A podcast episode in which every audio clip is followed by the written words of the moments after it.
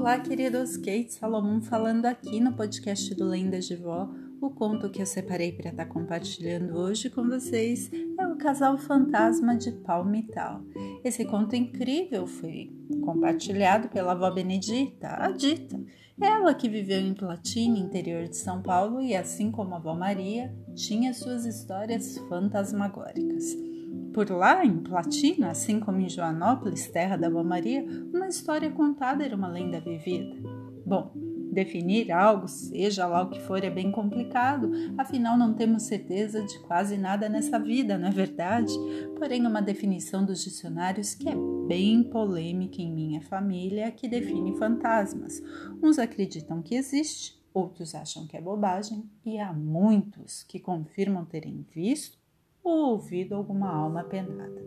E o dicionário? O dicionário nos diz fantasma, visão quimérica, geralmente apavorante, produto da fantasia. Quem sou eu para questionar? Fantasmas? Lendas e contos andam juntos. A história foi a seguinte: o ano é 1954. A cidade é Platina, no interior do estado de São Paulo, e nessa região assim como em Echaporã, Campos Novos Paulistas, Ibirarema, Palmital, Cândido Mota e Assis. Sabe-se que um romântico caso de amor teve um fim trágico e resultou em um assustador conto de terror. E o povo conta que existiu um casal apaixonado que foi assassinado em Platina. Várias pessoas viram e ainda dizem ver o véu da noiva flutuando ao vento na estrada onde foram mortos. Na época da vovó, tudo era um simples boato, até que minha avó dita que era uma linda jovem morena, de pele cor de canela, de cabelos e olhos negros, recém-casada aos 13 anos de idade, iniciou seu dia como de costume.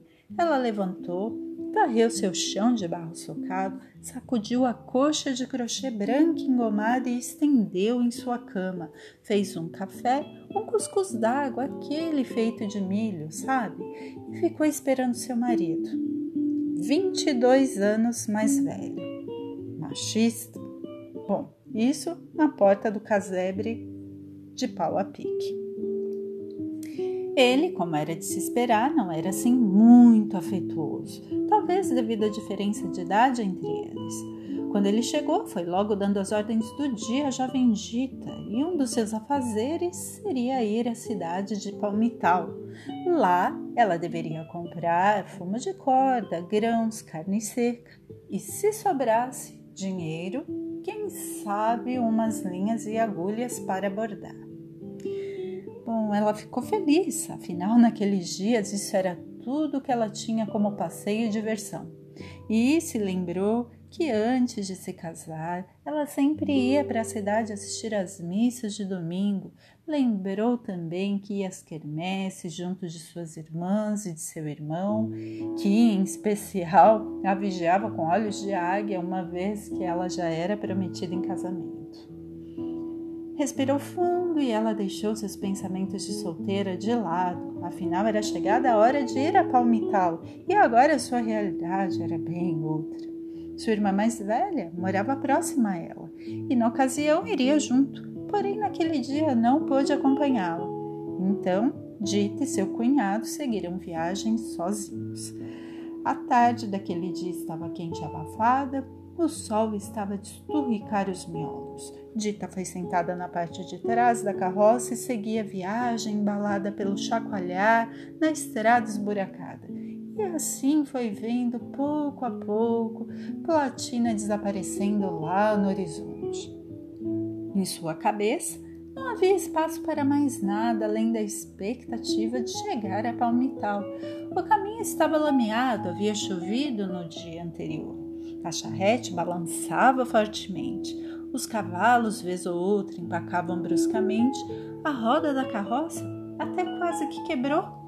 Bom, fazia mais ou menos uns 30 minutos que estavam viajando por aquela estradinha de terra quando os cavalos, sem motivo algum, ficaram ariscos.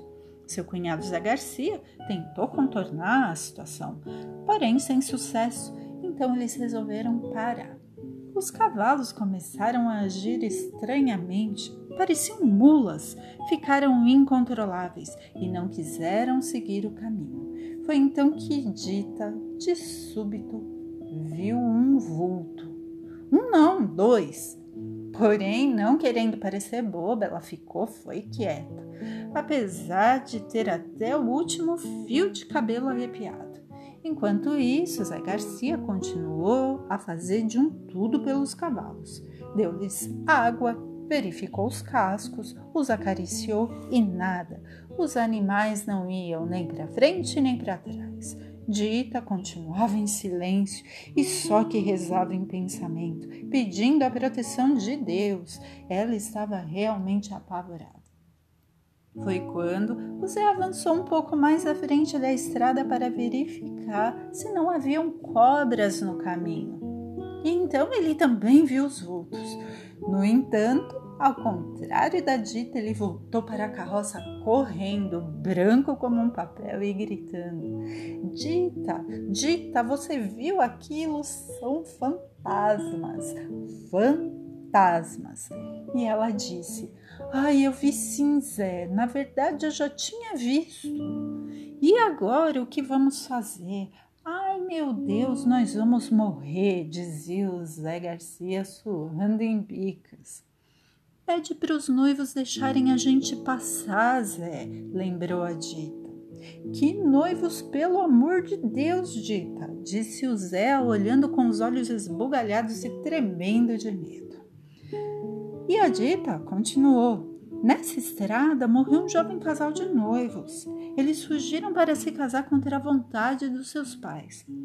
Ela era prometida de um outro homem bem mais velho que ficou furioso e jurou lavar sua honra, matando os dois, cruz credo, no dia em que eles resolveram casar. O casal acreditou né, que a raiva de suas famílias e do outro noivo iria passar com o tempo mas não passou. E o pior, olha, aconteceu. Ninguém sabe ao certo quem foi que os matou. Só o que se sabe é que um roceiro os achou. O pobre noivo morto com tiro na cabeça e ela, a noiva, com tiro no peito. Pouco tempo depois, o roceiro viu a noiva em pé diante do seu próprio corpo e o véu dela voava solto ao vento. E o que o povo conta é que todos que passam por essa estrada têm que pedir permissão aos noivos para seguir viagem. Assim, tremendo que nem vara verde fez o Zé, gaguejando mais que tudo, até que de repente ambos sentiram um vento forte.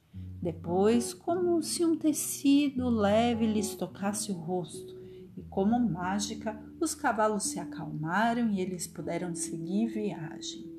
Isso apesar de estarem abismados com o que tinham visto. Ao voltar, claro que contaram para todos que conheciam e ninguém duvidou da história deles. Mais uma vez, uma jovem forte e cheia de atitude colocou as coisas naturais e as sobrenaturais em seus devidos lugares e teve o cuidado de passar como herança para suas netas suas lembranças e histórias fantásticas. Bom, minha avó Dita, ela foi uma mulher incrível. Ela tinha fala doce, coração forte e uma sabedoria que só gente simples e autêntica tem. Bom, queridos, foi um prazer compartilhar esse conto curtinho, né? Que me fez lembrar muito da minha querida e amada avó Benedita. Foi um prazer compartilhar com você. Espero que você tenha amado ouvir, porque eu amei te contar e eu te espero aqui na próxima terça-feira no podcast do Lendas de Vó. Um abraço e até!